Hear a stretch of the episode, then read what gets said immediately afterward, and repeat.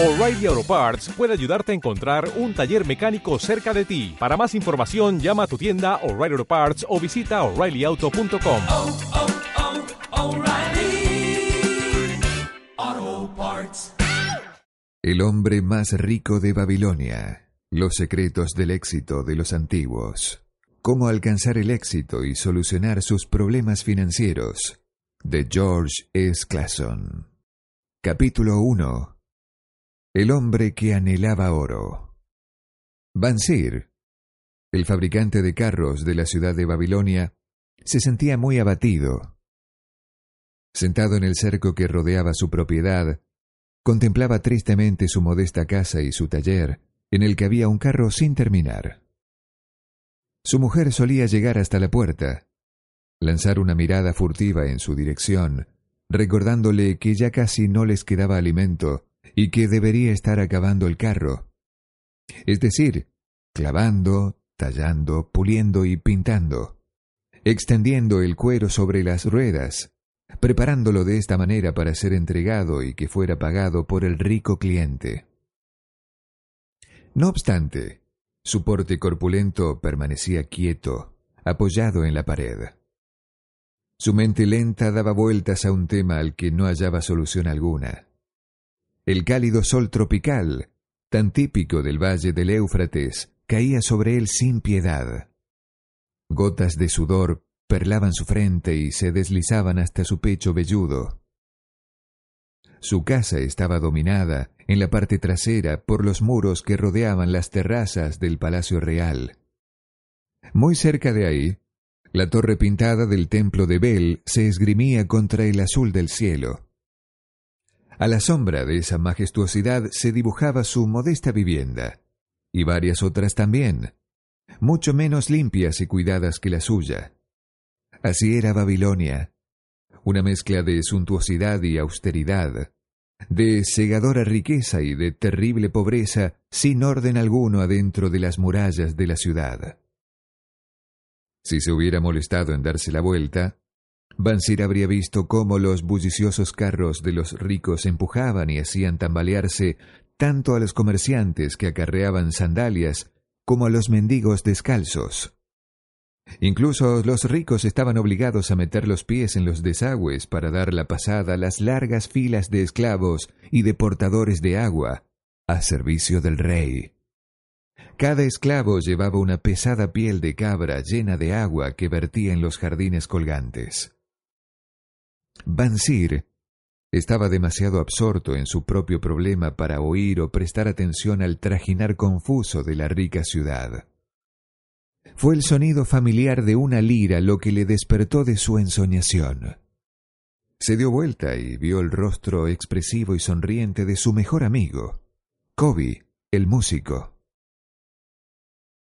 Que Dios te bendiga con gran generosidad, mi buen amigo, dijo Kobe a modo de saludo. Pero me parece que son tan generosos que ya no tienes necesidad alguna de trabajar. Me alegro de que tengas esa suerte. Es más, me agradaría compartirla contigo. Te ruego que me hagas el favor de sacar dos shekeles de tu bolsa, que debe estar bien llena, puesto que no estás trabajando en tu taller, y me los prestes hasta después del festín de los nobles de esta noche. No los perderás, te serán devueltos. Si tuviera dos shekeles, respondió tristemente Bansir, no podría prestárselos a nadie, ni a ti, mi mejor amigo, porque serían toda mi fortuna. Nadie presta toda su riqueza ni a su mejor amigo. ¿Qué?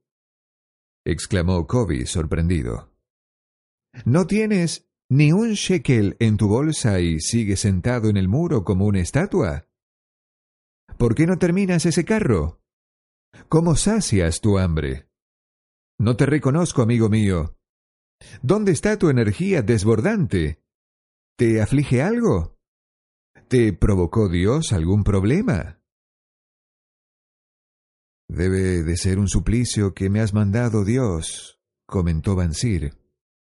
Comenzó como un sueño, un sueño sin sentido, en el que yo creía que era una persona afortunada. De mi cintura colgaba una bolsa llena de pesadas monedas. Tenía shekeles que tiraba indiscriminadamente a los mendigos, monedas de oro con las que compraba útiles para mi mujer y todo lo que deseaba para mí. Incluso tenía monedas de oro que me permitían mirar confiadamente el futuro y gastar a destajo. Me invadía un maravilloso sentimiento de plenitud. Si me hubieras visto, no habrías conocido en mí al esforzado trabajador, ni en mi esposa, la mujer arrugada. Habrías encontrado en su lugar una mujer con el rostro pletórico de felicidad, que sonreía como el comienzo de nuestro matrimonio. Un lindo sueño, en efecto, comentó Kobe. Pero, ¿por qué sentimientos tan placenteros te habían de convertir en una estatua plantada sobre el muro? ¿Por qué? Porque en el momento que me he despertado y recordado hasta qué punto mi bolsa se encontraba vacía, me he encontrado un sentimiento de rebeldía. Hablemos de ello. Como dicen los marinos, los dos remamos en la misma barca. De jóvenes fuimos a visitar a los sacerdotes para aprender de su sabiduría. Cuando nos hicimos hombres, compartimos placeres idénticos. En la edad adulta, siempre hemos sido buenos amigos. Estábamos satisfechos de nuestro destino. Éramos felices de trabajar largas horas y de gastar libremente nuestro salario. Ganamos mucho dinero durante los años pasados, pero los goces de la riqueza solo los hemos podido experimentar en sueños. ¿Somos acaso estúpidos borregos? Vivimos en la ciudad más pudiente del mundo. Los viajeros dicen que ninguna otra ciudad se le acerca. Ante nosotros se extiende esta riqueza, pero no poseemos nada de ella. Luego de haber pasado la mitad de tu vida trabajando arduamente, tú, mi mejor amigo, tienes la bolsa vacía y me preguntas ¿Me puedes dejar una suma tan insignificante como dos shekeles hasta después del festín de los nobles de esta noche? ¿Y qué es lo que yo te respondo? ¿Digo que aquí tienes mi bolsa y que comparto contigo su contenido? No. Reconozco que mi bolsa está tan vacía como la tuya. ¿Qué es lo que no funciona? ¿Por qué no logramos conseguir más plata y más oro, más de lo necesario para poder comer y vestirse? Veamos a nuestros hijos. ¿No están siguiendo el mismo camino de sus padres?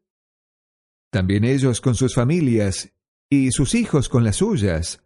Tendrán que vivir entre los acaparadores de oro y se tendrán que conformar con beber la consabida leche de cabra y alimentarse de caldo claro. Durante todos los años que hemos sido amigos, nunca habías hablado como hoy, replicó Kobe, intrigado. Durante todos estos años, jamás había pensado así. Desde el alba hasta que me hacía parar la oscuridad me he esforzado haciendo los más hermosos carros que pueda fabricar una persona, sin casi atreverme apenas a esperar que un Dios reconociera mis buenas obras y me darían una gran prosperidad, lo que nunca han hecho. Al fin me doy cuenta de que nunca lo harán. Por eso estoy triste. Quiero ser rico. Deseo tierras y ganado, lucir bellas ropas y llenar mi bolsa de dinero. Estoy dispuesto a trabajar para ello con todas mis fuerzas, con toda la habilidad de mis manos, con toda la destreza de mi mente, pero deseo que mis esfuerzos sean recompensados. ¿Qué nos pasa? Te lo vuelvo a preguntar. ¿Por qué no tenemos una parte justa de todas las cosas buenas, tan abundantes, que pueden conseguir los que poseen el oro. Ay, si conociera la respuesta, respondió Kobe. Yo no estoy más satisfecho que tú. Todo el dinero que gano con mi lira se consume rápidamente. Muchas veces he de planificar y calcular para que mi familia no pase hambre. Yo también tengo en mi fuero interno el anhelo de poseer una lira suficientemente grande para hacer resonar la grandiosa música que me viene a la cabeza. Con un instrumento así podría producir una música tan suave que ni el mismo rey habría oído nunca algo similar. Deberías tener una lira así. Nadie en la ciudad de Babilonia podría hacerla sonar mejor que tú. Hacerla cantar tan melodiosamente que no solo el rey, sino el mismo Dios quedaría perplejo. Pero, ¿cómo podrías conseguirla tú si tú y yo somos tan pobres como los esclavos del rey? Escucha la campana. ¡Ya vienen! señaló una larga columna de hombres semidesnudos, los portadores de agua que venían del río, sudando y sufriendo por una angosta calle. Caminaban en filas de a cinco, encorvados bajo la pesada piel de cabra llena de agua. El hombre que los guía es hermoso. Kobe indicó a la persona que tocaba la campana y andaba frente de todos, sin carga. En su país es fácil encontrar a hombres hermosos. Hay varios rostros bellos en la fila, dijo Bansir, tanto como los nuestros. Hombres altos y rubios del norte, hombres negros y risueños del sur y pequeños y morenos de los países vecinos. Todos caminan juntos del río a los jardines y de los jardines al río cada día de cada año. No pueden esperar felicidad alguna. Duermen sobre lechos de paja y comen gachas. Me dan lástima esos pobres animales, Kobe. A mí también. Pero me recuerdan que nosotros no estamos mucho mejor que ellos, aunque nos llamemos libres. Es cierto, Kobe, pero no me gusta pensar en eso. No queremos continuar viviendo como esclavos año tras año.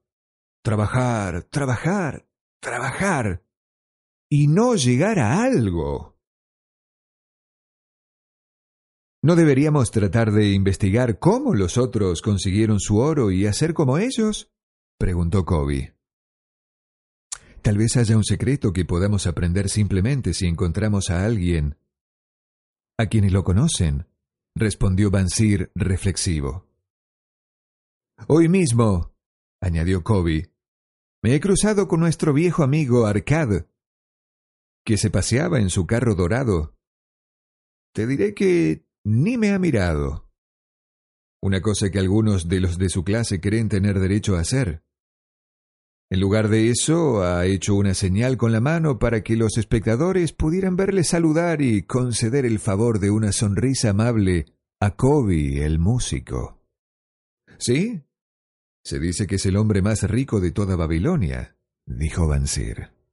Tan rico, dicen, que el rey recurre a su oro para asuntos del tesoro, contestó Kobe. Tan rico, comentó Bansir, que si me lo topara de noche estaría tentado de vaciarle la bolsa. Esto es absurdo, replicó Kobe. La fortuna de un hombre no está en la bolsa que lleva consigo. Una bolsa llena se vacía con rapidez si no hay una fuente de oro para alimentarla. Arcad tiene unos ingresos que mantienen su bolsa completa. Gaste como gaste sus recursos. Los ingresos. Eso es lo importante, dijo Bansir. Deseo una renta que continúe alimentando mi bolsa, tanto si me quedo sentado en el muro de mi casa como si viajo a lejanos países. Arcad debe de saber cómo un hombre puede asegurarse una renta. ¿Crees que será capaz de explicárselo a alguien con una mente tan torpe como la mía? Creo que enseñó su saber a su hijo Nomasir, respondió Kobe. Este fue a Nínive y, según dicen en la hostería, se convirtió, sin la ayuda de su padre, en uno de los hombres más ricos de la ciudad. Kobe, lo que acabas de mencionar ha generado en mí una luminosa idea. Un nuevo brillo apareció en los ojos de Bansir. Nada cuesta pedir un sabio consejo a un buen amigo y Arcad siempre ha sido un amigo. No importa que nuestras bolsas estén tan vacías como el nido del halcón del año anterior. No nos abatamos por eso. No nos inquietemos por no poseer oro en medio de la abundancia. Queremos ser ricos. Ven. Vayamos a ver a Arcad y preguntémosle cómo podríamos obtener ganancias por nuestros propios medios. Hablas poseído por una verdadera inspiración, Bansir, traes a mi mente una nueva visión de las cosas. Me haces tomar conciencia de la razón por la que nunca hemos tenido nuestra parte de riqueza. Nunca la hemos buscado activamente. Tú has trabajado con paciencia para construir los carros más sólidos de Babilonia. Has puesto en ello todos tus esfuerzos y lo has conseguido. Yo me he esforzado en convertirme en un hábil músico y lo he logrado. En lo que nos hemos propuesto triunfar, hemos triunfado. Dios estaba contento de dejarnos continuar así.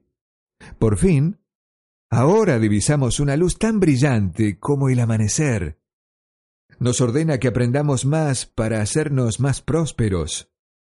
Encontraremos, con un nuevo entendimiento, maneras honorables de cumplir nuestras metas. Vayamos hoy a ver Arcad, decidió Bansir. Pidamos a los amigos de nuestra infancia que tampoco han triunfado que se unan a nosotros y que compartan con nosotros esa sabiduría. Eres en verdad un amigo considerado, Bansir. Por eso tienes tantas amistades. Haremos como dices. Vayamos hoy a buscarlos y llevémoslos con nosotros. Capítulo 2 el hombre más rico de Babilonia. En la antigua Babilonia vivía un hombre muy rico que se llamaba Arcad. Su enorme fortuna lo hacía admirado en todo el mundo. También era conocido por su prodigalidad. Daba generosamente a los pobres. Era fabuloso con su familia. Gastaba mucho en sí mismo pero su riqueza se acrecentaba cada año más de lo que podía gastar. Un día, unos amigos de la infancia lo fueron a ver y le dijeron Tú, Arcad, eres más afortunado que nosotros. Te has vuelto el hombre más rico de Babilonia, mientras que nosotros todavía luchamos por sobrevivir. Tú puedes vestir las más lindas ropas y regalarte con los más raros manjares, mientras nosotros nos hemos de conformar con arropar a nuestras familias de manera apenas decente y alimentarlas tan bien como podemos. Sin embargo, en una época fuimos iguales. Estudiamos con el mismo maestro. Jugamos a los mismos juegos. No nos superabas en los juegos ni en los estudios, y durante esos años no fuiste mejor ciudadano que nosotros. Y por lo que podemos percibir, no has trabajado más duro ni más arduamente que nosotros. ¿Por qué entonces te elige a ti la suerte caprichosa para que goces de todas las cosas buenas de la vida y a nosotros, que tenemos los mismos méritos, nos ignora? Si no habéis conseguido con qué vivir de manera sencilla, desde los años de nuestra juventud, Si no habéis conseguido con qué vivir de manera sencilla, desde los años de nuestra juventud, los reprendió Arcad, es que habéis olvidado aprender las normas que permiten acceder a la riqueza, o también puede ser que no las hayáis observado. La fortuna caprichosa es una diosa malvada que no favorece siempre a las mismas personas. Por el contrario, lleva la ruina a casi todos los hombres sobre los que ha hecho llover oro sin que hicieran algún esfuerzo.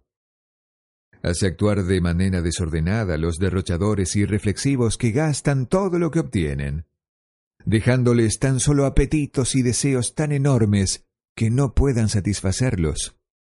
En cambio, otros a los que favorece se vuelven avaros y atesoran sus bienes por miedo a gastar lo que tienen, porque saben que no son capaces de reponerlos. Además, siempre temen ser asaltados por los ladrones y se condenan a vivir una vida vacía, solos y miserables. Probablemente existen otros que pueden usar el oro que han ganado sin esfuerzo, hacerlo rendir y continuar siendo hombres felices y ciudadanos satisfechos. Sin embargo, son pocos numerosos. Solo los conozco de oídas, Pensad en los hombres que repentinamente han heredado fortunas y decidme si esto que os digo no es cierto. Sus amigos pensaron que estas palabras eran verídicas, pues sabían de hombres que habían heredado fortunas. Le pidieron que les explicara cómo se había convertido en un hombre tan rico.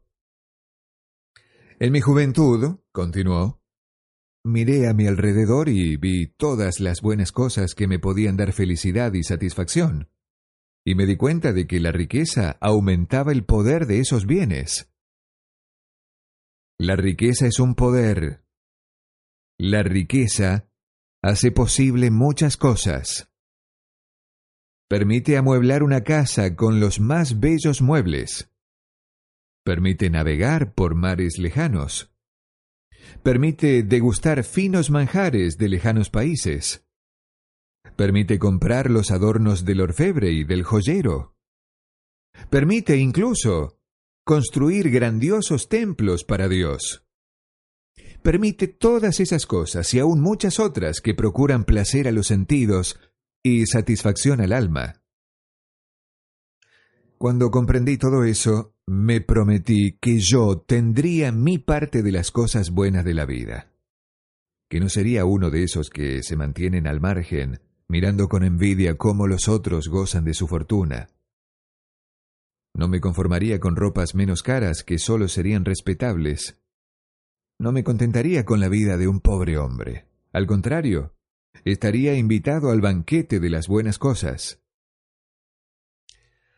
Siendo, como ya sabéis, el hijo de un humilde comerciante y miembro de una familia numerosa, no tenía ninguna esperanza de heredar, y no estaba especialmente dotado de fuerza o de sabiduría, como habéis dicho con tanta franqueza.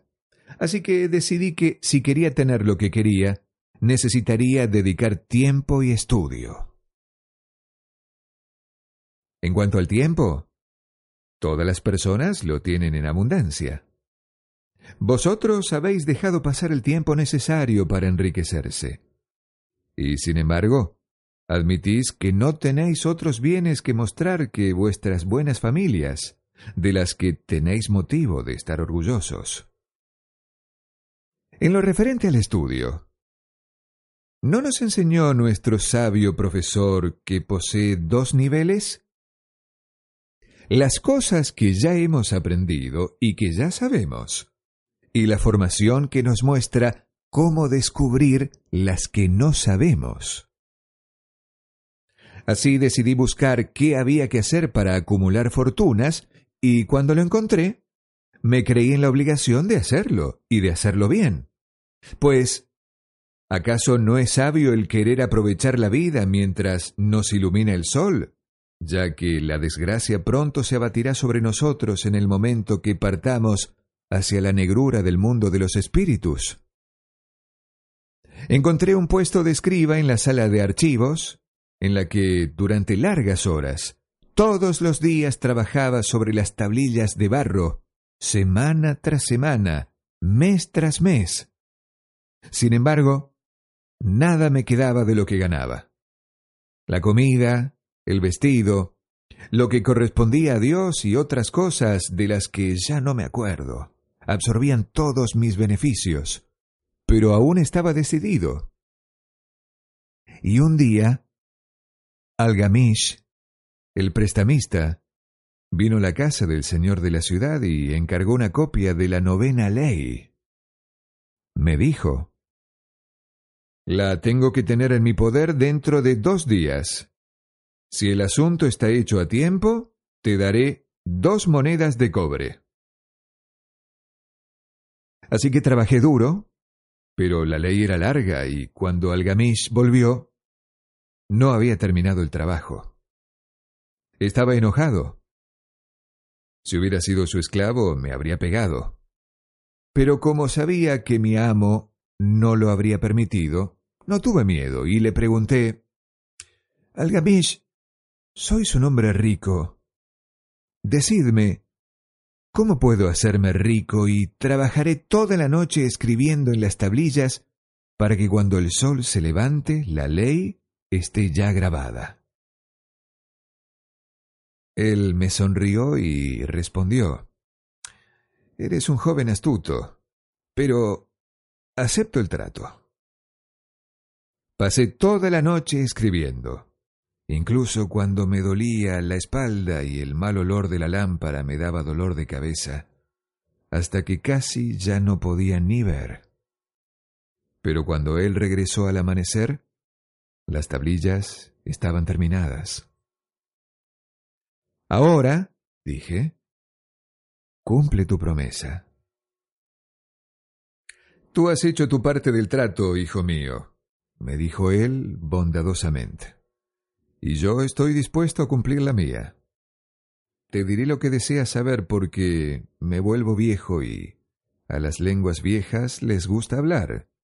Y cuando un joven se dirige a un viejo para recibir un consejo, bebe de la fuente de la sabiduría que da la experiencia. Demasiadas veces los jóvenes creen que los viejos solo conocen la sabiduría de los tiempos pasados y de esa manera no sacan provecho de ella. Pero recuerda esto. El sol que brilla ahora es el mismo que brillaba cuando nació tu padre, y el mismo que brillará cuando fallezca el último de tus nietos. Las ideas de los jóvenes son luces resplandecientes que brillan como meteoros que iluminan el cielo, pero la sabiduría del anciano es como las estrellas fijas que lucen siempre iguales, de manera que los marinos puedan confiar en ellas.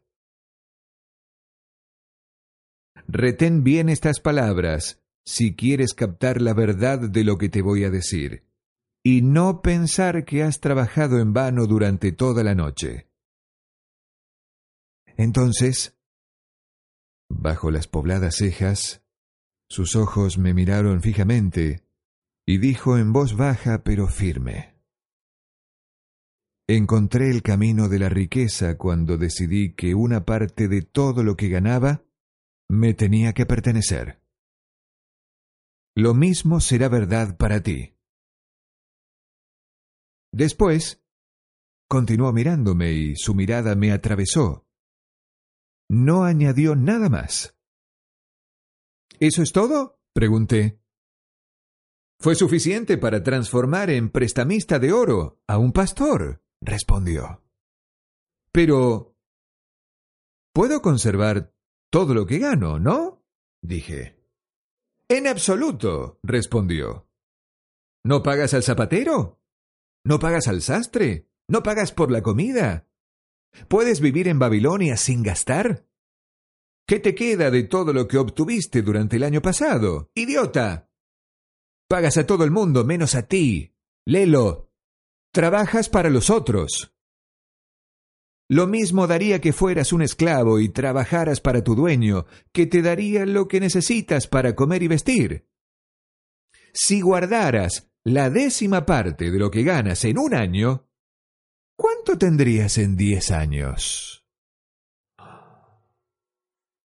Mis conocimientos de cálculo me permitieron responder. Tanto como gano en un año. Él replicó, Lo que dices es una verdad a medias. Cada moneda de oro que ahorras es un esclavo que trabaja para ti. Cada una de las pequeñas monedas que te proporcionará ésta engendrará otras que también trabajarán para ti. Si te quieres hacer rico, tus ahorros te deben rendir, y estos rendimientos rendirte a su vez.